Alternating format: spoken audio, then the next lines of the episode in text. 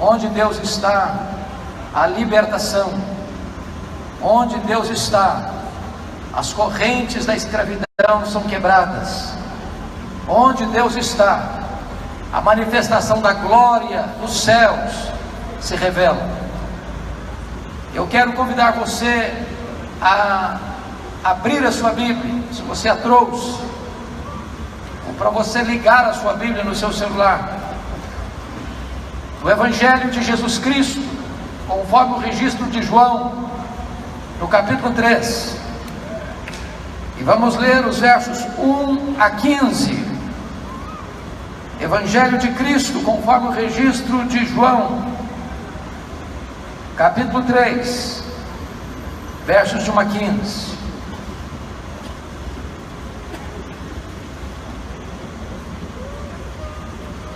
Está escrito: havia entre os fariseus um homem chamado Nicodemos, um dos principais dos judeus. Este de noite foi ter com Jesus e lhe disse: Rabi, sabemos que és mestre vindo da parte de Deus, porque ninguém pode fazer esses sinais que tu fazes se Deus não for com ele. A isto respondeu Jesus: Em verdade, em verdade te digo, que se alguém não nascer de novo, não pode ver o reino de Deus. Perguntou-lhe Nicodemos: Como pode um homem nascer sendo velho? Pode porventura voltar ao ventre materno e nascer segunda vez? Respondeu Jesus: Em verdade, em verdade te digo: quem não nascer da água e do espírito não pode entrar no reino de Deus. O que é nascido da carne é carne, e o que é nascido do espírito é espírito. Não te admires eu te dizer: importa-vos nascer de novo. O vento sopra onde quer, ouves a sua voz, mas não sabes de onde vem, nem para onde vai.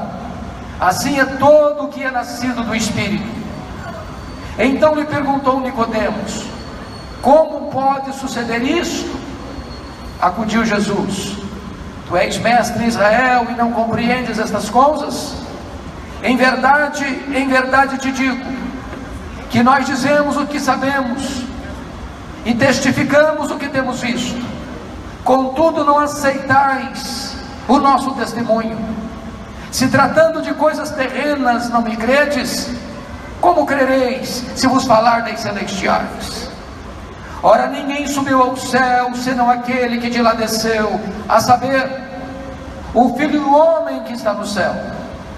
E do modo por que Moisés levantou a serpente no deserto, assim importa que o Filho do Homem seja levantado, para que todo que nele crê tenha a vida eterna. Amém? Eu quero falar para você nesta noite sobre novo nascimento. E afirmar a você que não há nada mais importante do que nascer de novo. Você pode ser uma pessoa rica, você pode ser uma pessoa culta, você pode ser uma pessoa influente, você pode ganhar todas as medalhas de honra ao mérito, você pode conquistar todos os troféus do sucesso e da fama. Você pode ter uma família bonita e bem estruturada. Você pode ter amigos leais e fiéis a você. Você pode ter uma religião e ser sincero em seguir esta religião. Mas se você não nascer de novo, você está perdido. Se você não nascer de novo, você não pode entrar no reino de Deus. Sem novo nascimento, a sua existência é vã. Sem novo nascimento, a sua religião é vã. Sem novo nascimento, a sua esperança é vã. Sem novo nascimento, Deus estará contra você no dia do juízo. Sem novo nascimento, a santidade de Deus condenará você no dia do juízo. Sem novo nascimento, a verdade de Deus estará contra você no dia do juízo. Sem novo nascimento, a culpa dos seus pecados recairá sobre a sua cabeça no dia do juízo. Eu quero mostrar para você esta noite a necessidade absoluta de você nascer de novo. Esse texto nos retrata um homem chamado Nicodemos indo a Jesus à noite, reconhecendo que ele era um rabi, que ele era um mestre, vindo da parte de Deus, que operava milagres. E Jesus Cristo diz para esse homem, Nicodemos, se você não nascer de novo, você não pode ver o reino de Deus. Se você não nascer da água e do Espírito, você não pode entrar no reino de Deus. Importa-vos, Nicodemos, nascer de novo. Mas quem era Nicodemos?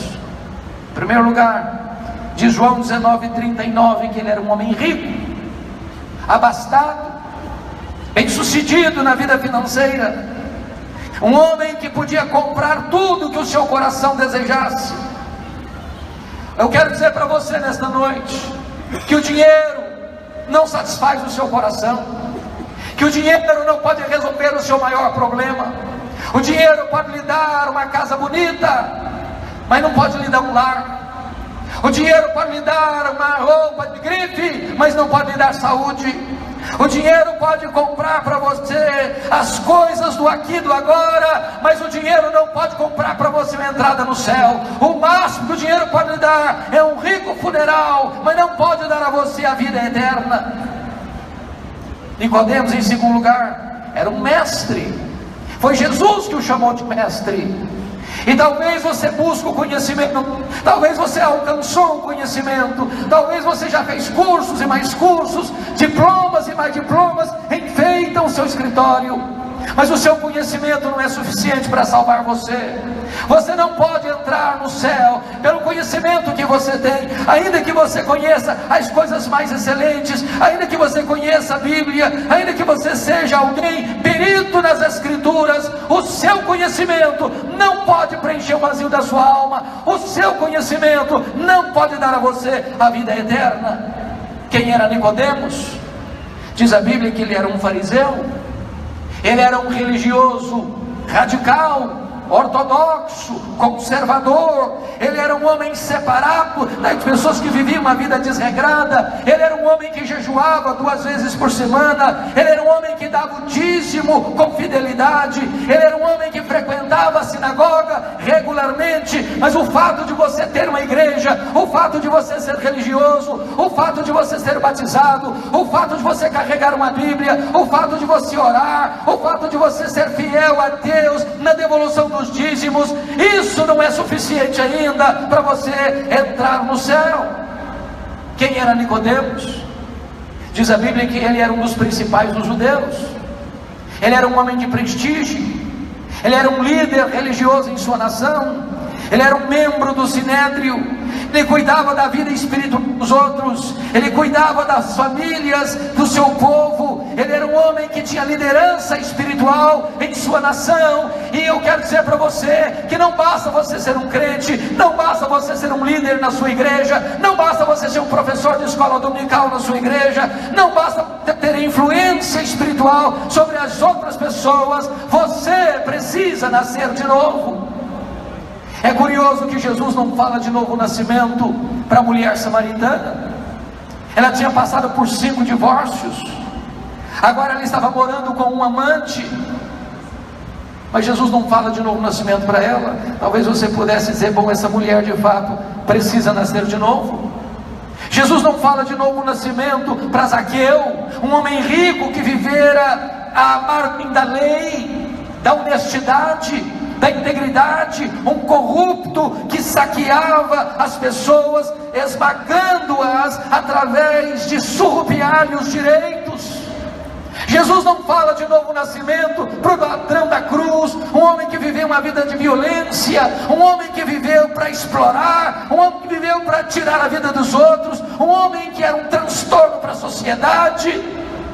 Jesus não falou de novo nascimento para aquele gadareno cheio de demônios, um homem atormentado, um homem escravizado pelos demônios, um homem torturado pelos demônios. Mas Jesus fala de novo nascimento para um religioso, para um homem honesto, para um homem íntegro, para um homem líder da sua nação, para um homem que todos nós talvez aplaudíssemos pelas suas virtudes. Diz a Bíblia que é exatamente este homem que vai a Jesus.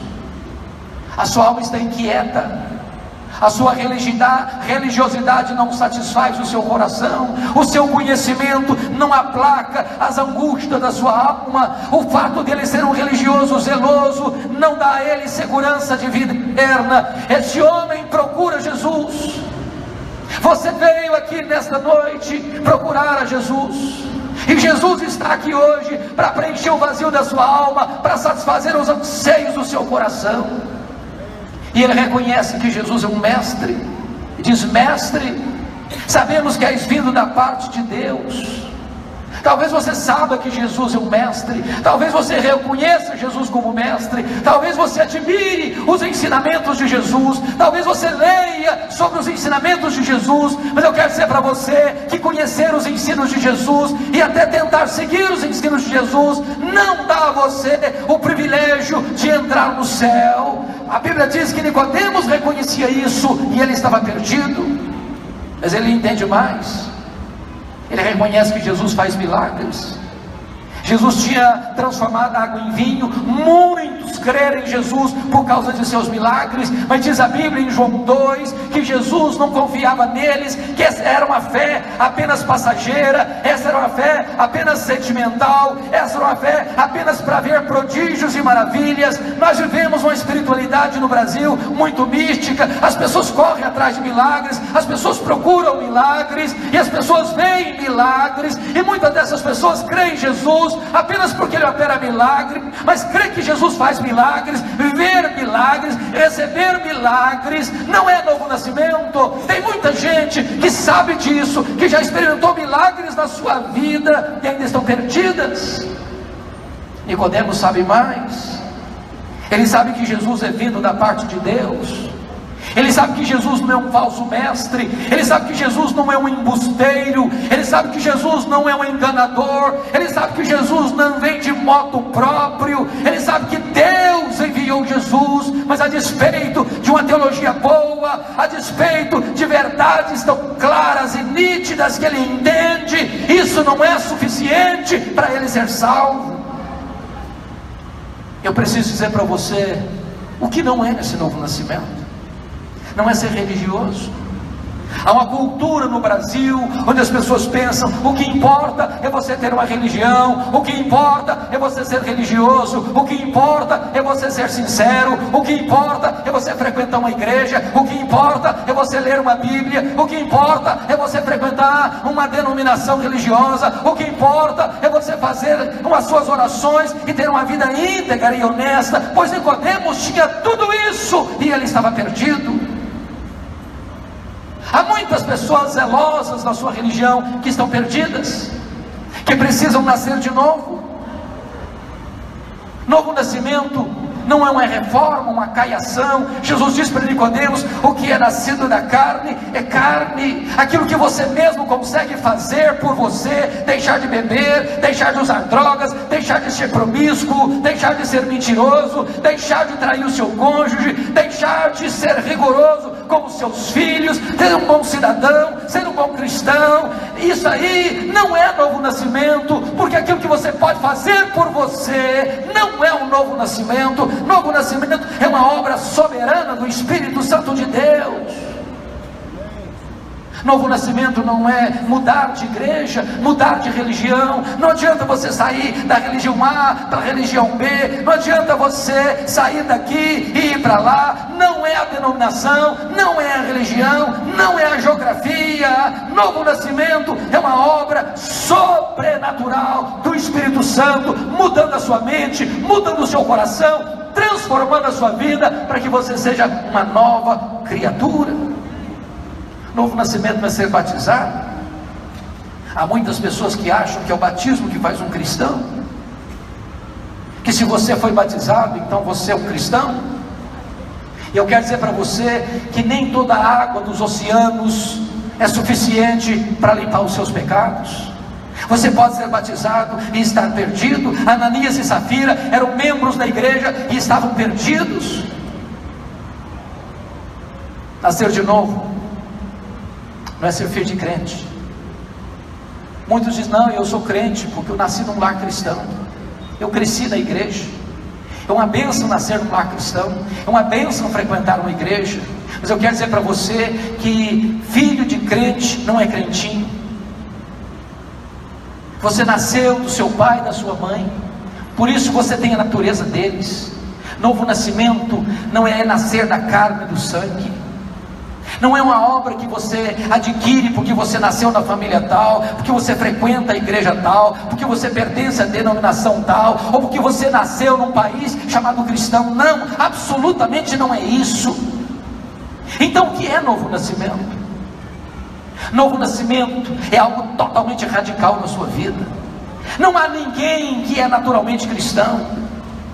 Novo nascimento é uma obra poderosa do Espírito Santo, onde ele vem dentro de você e arranca o seu coração de pedra e lhe dá um coração de carne. Novo nascimento é quando Deus entra na sua vida e transforma a sua vida e você se torna nova criatura. Novo nascimento é uma obra de cima, é uma obra do alto, é uma obra do Espírito Santo de Deus, onde tudo que era passado fica lá no passado e agora você começa uma nova vida com a nova mente, com um novo coração, numa nova família, tendo uma nova pátria, sendo filho de Deus. Por que, que você precisa nascer de novo? Jesus disse para Nicodemos, Nicodemos, se você não nascer de novo, você não pode ver o reino de Deus. Se você não nascer da água e do Espírito, você não pode entrar no reino de Deus. Deixa eu dizer uma coisa para você. Você não foi criado por Deus apenas para viver poucos e corretios dias entre o berço e a sepultura.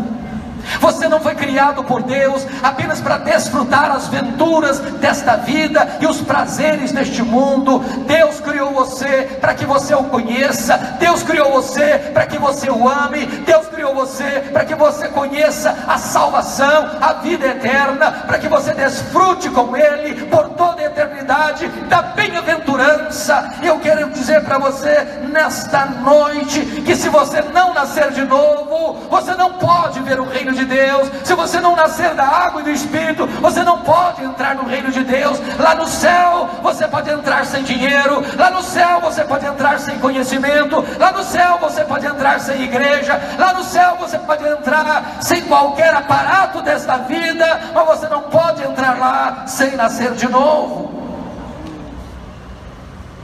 A não ser que você nasça de novo, você está perdido.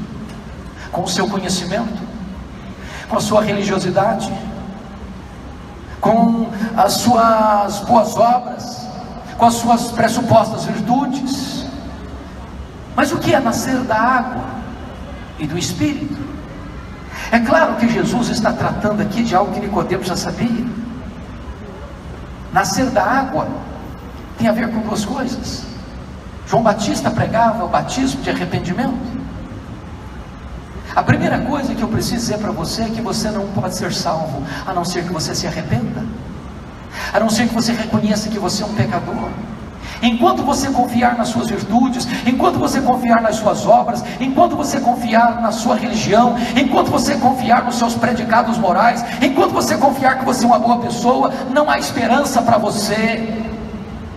O novo nascimento começa exatamente com isso, quando você reconhece que você é um miserável pecador, que você está morto nos seus delitos e pecados, que o diabo cegou você, que você é escravo do pecado, que você é dominado pelo pecado, que você não consegue mudar a sua própria vida, que você não consegue quebrar suas próprias correntes, quando você desesperadamente diz: Meu Deus, eu não posso salvar-me a mim mesmo, eu não posso purificar-me a mim mesmo, eu não posso quebrar as minhas próprias correntes, eu não posso me libertar do cativeiro do meu próprio pecado, e você reconhece que precisa de ajuda e de socorro, então você se arrepende. Mas esta água fala de uma purificação, essa água fala de uma mudança de vida. Essa água fala de um milagre de Deus que vem e limpa você e purifica você e dá para você uma nova mente. Você que mentia, não mente mais. Você que roubava, não rouba mais. Você que adulterava, não adultera mais. Você que era desonesto, não é desonesto mais. Você que andava longe de Deus agora é reconciliado com Deus. Você que estava amando o presente século e amando o pecado, agora você passa a odiar o pecado, porque recebeu uma nova natureza, um novo coração, uma nova mente, uma nova vida. Deixa eu dizer uma coisa para você. Para você ir para o inferno, você não precisa fazer nada, absolutamente nada. Ah, basta você ficar do jeito que está, com toda a educação familiar que você recebeu, com toda a cultura religiosa que você tem, com todos os predicados morais que você ostenta, com todas as obras que você pratica. Você irá para o inferno com toda a sua bagagem religiosa. Mas para você entrar no céu, você precisa nascer de novo. Eu quero dizer nesta noite que você veio aqui hoje e você é escravo da sua liberdade. Uma coisa você não pode deixar de fazer é tomar uma decisão. Você é livre e ao mesmo tempo você é escravo da sua liberdade. Eu vou ilustrar isso para você entender. Você, como uma pessoa dentro de uma canoa, rio abaixo, à beira de um grande abismo. Você está dentro dessa canoa. Você tem que tomar uma decisão. Você pode tomar a decisão de pensar que não tem um abismo na frente, fechar os seus olhos, tapar os seus ouvidos e seguir sua vida até cair no abismo. Você pode tentar saltar nessa canoa e nadar rumo à orla do rio. Você pode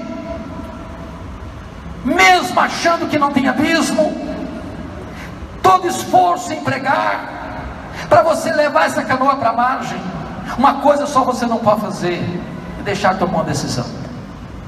Foi Jesus Cristo quem disse: quem não é por mim é contra mim, quem comigo não ajunta, espalha.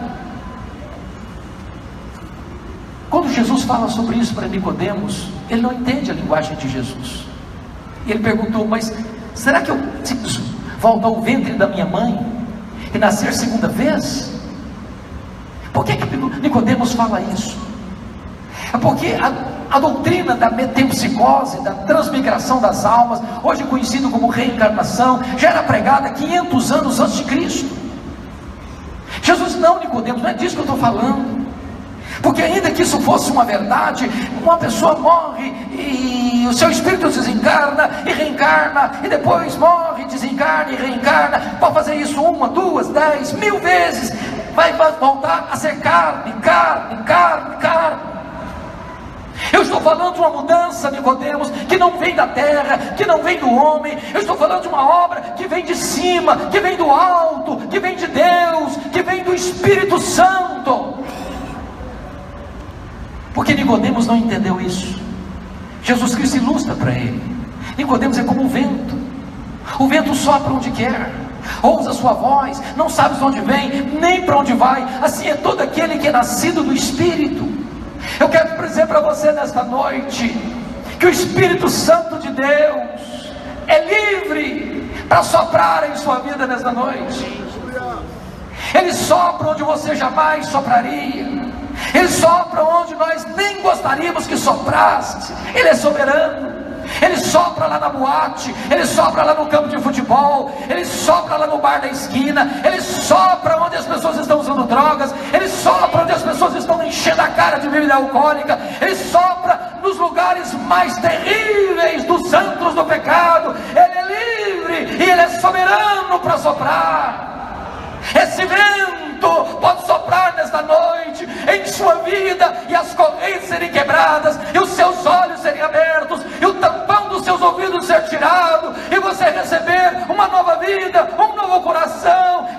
nascer de novo nesta noite. Eu estava em Vitória, no Espírito Santo, uma segunda-feira na igreja, quando entra um senhor dos seus 30 anos, e me perguntou: Eu posso falar com o senhor? Eu estava no meu gabinete pastoral. Eu disse: Claro que o senhor pode. Ele me disse assim: Eu estive aqui ontem à noite no culto. E eu disse: Que bom que o senhor veio, o senhor é bem-vindo aqui na igreja. E ele me disse: Mas eu não vim participar do culto. E eu perguntei: o que, que o senhor veio fazer? Ele me respondeu: eu era um traficante. Eu vim aqui ontem roubar um carro. E eu estava olhando os carros para ver qual seria mais fácil eu pegar e levar. Nesse momento ele disse: Eu escutei uma música, porque os carros ficavam estacionados em frente ao templo na rua. Eu escutei uma música vindo de dentro do templo. Eu fui atraído irresistivelmente para entrar no templo. Uma força sobrenatural me impeliu a entrar no templo. E do jeito que eu estava, com meu revólver 38 na cintura, eu entrei. E quando eu entrei, um poder maior do que o meu me tomou. Eu fui quebrantado. Os meus olhos se abriram. Eu reconheci o meu pecado. A palavra de Deus entrou como uma bomba no meu peito. Eu fui tomado de total e profunda convicção de pecado. Eu reconheci Jesus como meu Salvador. Eu não conseguia ficar até o término do culto. Eu saí chorando para casa. Quando eu cheguei em casa, minha mulher me perguntou: O que aconteceu com você, Ricardo? Alguém te feriu? Alguém te machucou? Eu respondi para ela ontem à noite, pastor: Não, mulher, ninguém me machucou. Eu nasci de novo. Eu sou uma nova criatura. Jesus mudou a minha vida. Jesus transformou a minha história. Eu sou um homem livre. Jesus me salvou. Eu entreguei minha vida para Ele. Hoje eu sou um homem salvo. Glória a Deus. Eu quero dizer para você que não importa onde você está, não importa como você está, não importa quão longe você tem ido de Deus, não importa quão profundamente você caiu no buraco do pecado, nesta noite, o vento do Espírito pode soprar na sua vida, porque o Espírito Santo é livre, o Espírito Santo é soberano, o Espírito Santo tem uma voz, e nesta noite, ouça a voz do Espírito Santo de Deus. Talvez você não entenda o que Deus está fazendo. Talvez você não veja com clareza. É como o vento. Eu não vejo o vento. Mas eu sei que ele existe. Eu sei que ele é real. Eu sei que ele se manifesta. E ainda que você não entenda, eu creio nisso. E eu anuncio isso a você. O Espírito Santo pode estar agindo aí na sua vida, aí no seu coração, mudando as disposições íntimas do seu coração. Sabe por quê? Porque se isso não acontecer, o céu é impossível. É impossível para você. E ainda que fosse possível, você não teria prazer no céu. Se o seu prazer é no pecado, se o seu prazer é naquilo que entristece a Deus, se o seu prazer é naquilo que ofende a Deus, se você se deleita no pecado, então o céu não será um ambiente para você. É preciso que primeiro Deus mude a sua vida, é preciso primeiro que Deus mude o seu coração, é preciso primeiro que Deus transforme a sua história. Talvez você diga, ah, pastor, mas eu já tentei tantas vezes. A minha vida está numa situação que não tem mais esperança. Tem tanta gente na cidade de São Paulo sem esperança. Tem tanta gente mergulhada nas drogas sem esperança. Tem tanta gente buscando felicidade no fundo de uma garrafa.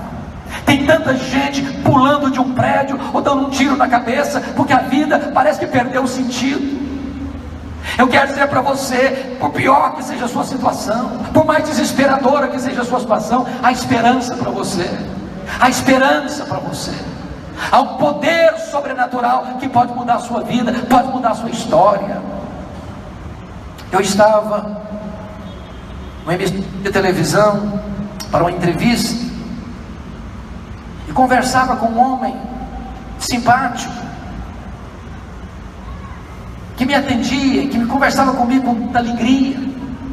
Eu não sabia quem era aquele homem. Entabulei com ele uma boa conversa.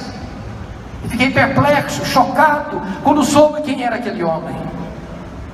Eu acho que todos vocês leram, souberam de um dos mais terríveis crimes acontecidos na Grande São Paulo, em 1989. Quando sete assaltantes entraram numa agência do Banco Itaú, em São Caetano do Sul. para um grande assalto. E naquela agência bancária, uma menina chamada Talita, no colo da sua mãe, começa a chorar, assustada com a cena. Os traficantes disseram para aquela mãe: faça essa menina calar, senão nós vamos matá-la. A menina perdeu o controle e ainda chorava mais.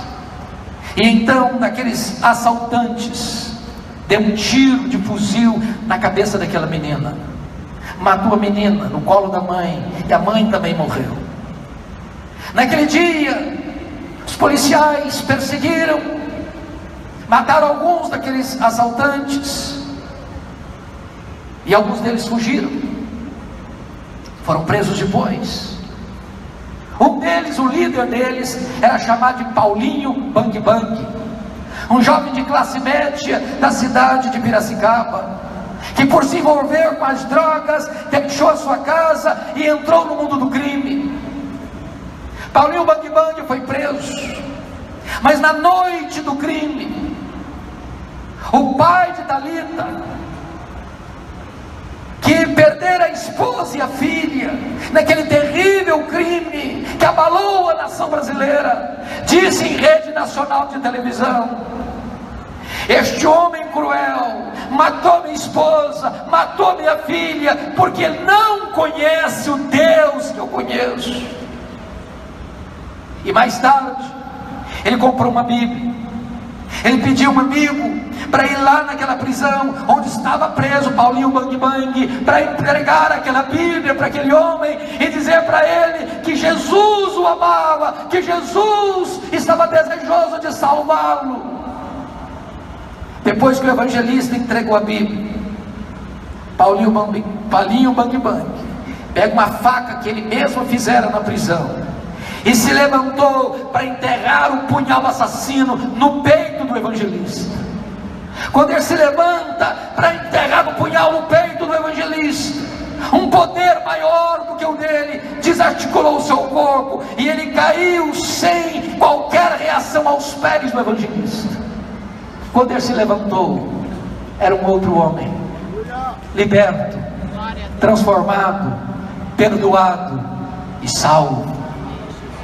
O homem que estava comigo ali para dar uma entrevista era exatamente Paulinho Bang Bang, transformado pelo poder do Evangelho de Jesus Cristo.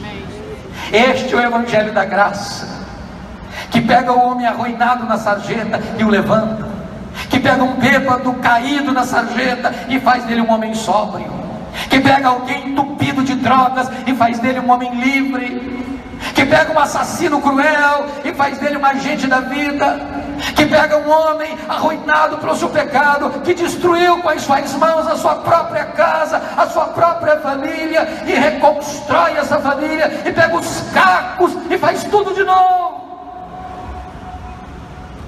Hoje Jesus está aqui.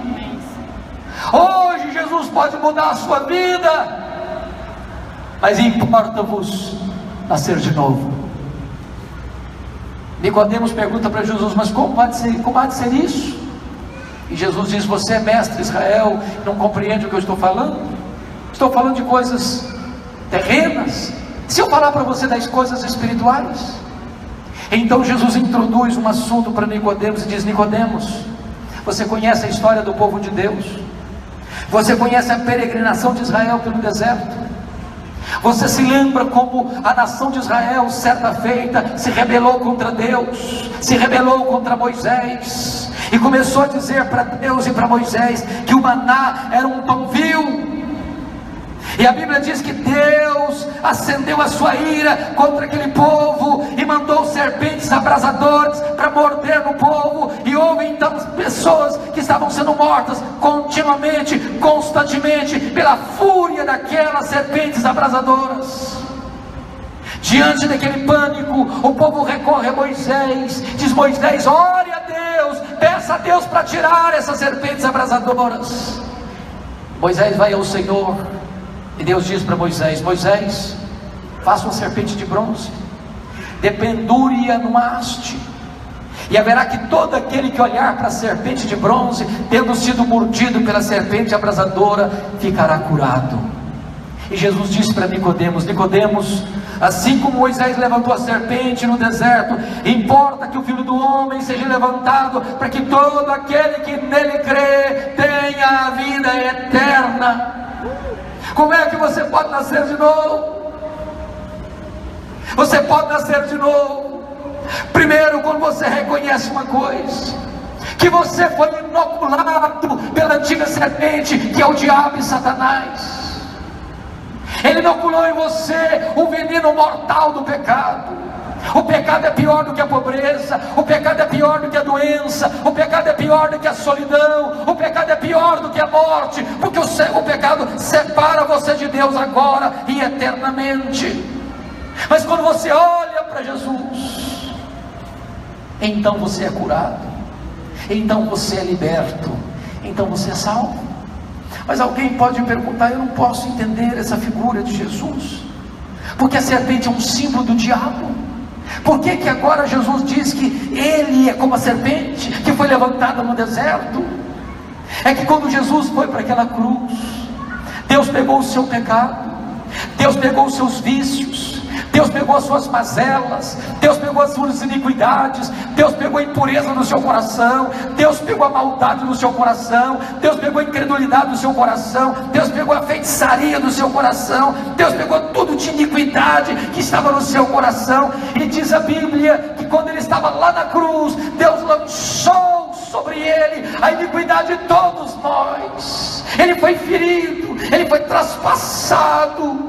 Naquele momento não havia beleza nele, naquele momento o sol escondeu o rosto dele, naquele momento o Pai não pode ampará-lo. Ele foi feito pecado por nós, ele foi feito maldição por nós. E quando ele estava lá naquela cruz, tomando sobre si o nosso pecado. Ele pega o escrito de dívida que era contra nós, ele rasga esse escrito de dívida, ele o anula e ele encrava na cruz e dá um brado: está consumado. Aquele que crê em mim é perdoado, aquele que crê em mim é liberto, aquele que crê em mim é justificado, aquele que crê em mim não deve mais nada.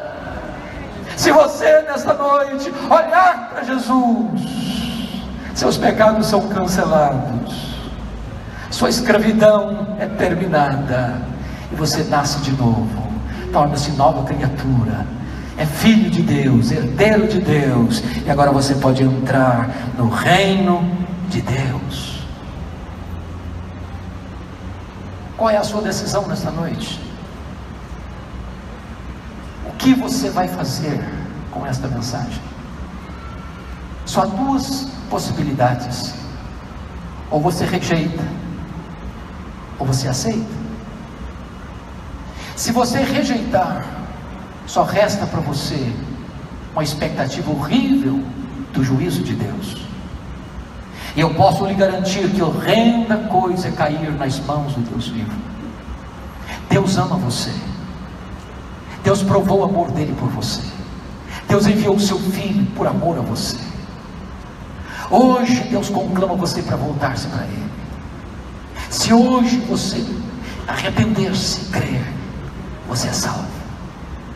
Mas se você tapar os ouvidos, se você fechar os olhos e o seu coração, então não há mais esperança para a sua alma. Mas você pode tomar a decisão de crer, de receber a Cristo de olhar para Jesus e ter perdão e ter salvação. Deixa eu contar um fato para você para encerrar. Eu estava pregando num culto como este, no interior do estado do Espírito Santo, em Barra de São Francisco.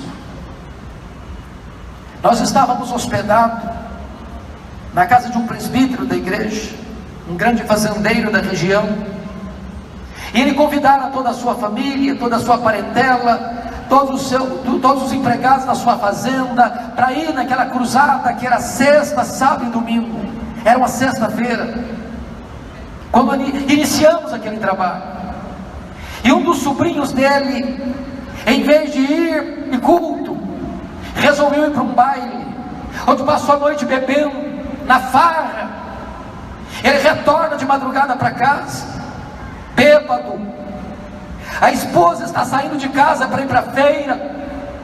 E aquele homem bêbado começa a agredir a esposa. diante de uma menina de sete anos, aquele homem cruelmente pega seu revólver e dá um tiro na esposa, que craveja o seu coração e ela cai morta aos pés do assassino e da criança de sete anos. Eu confesso para vocês que foi uma das cenas mais tristes que eu já vi na vida. De um lado, a mãe da mulher assassinada chorando. No quarto do lado, a sogra, mãe do assassino, chorando.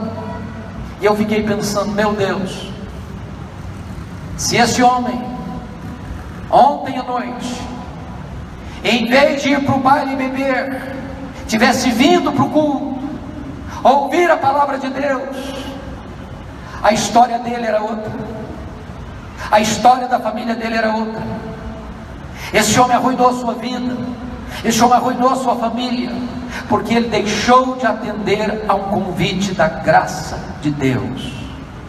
Hoje é o dia da salvação. Hoje é um dia oportuno, amanhã pode ser tarde demais. Hoje os patriarcas, os profetas, os apóstolos, os mártires, os crentes, a igreja, o Deus Pai, o Deus Filho, o Deus Espírito Santo está hoje aqui conclamando ao seu coração: venha, beba da água da vida, venha, receba a vida eterna, venha e nasça de novo, venha e olhe para Jesus, e você será salvo e você terá a vida eterna, e você receberá um novo nome, uma nova vida, e será uma nova criatura. Eu quero orar com você e por você. Onde você está, por favor, feche seus olhos. Feche seus olhos.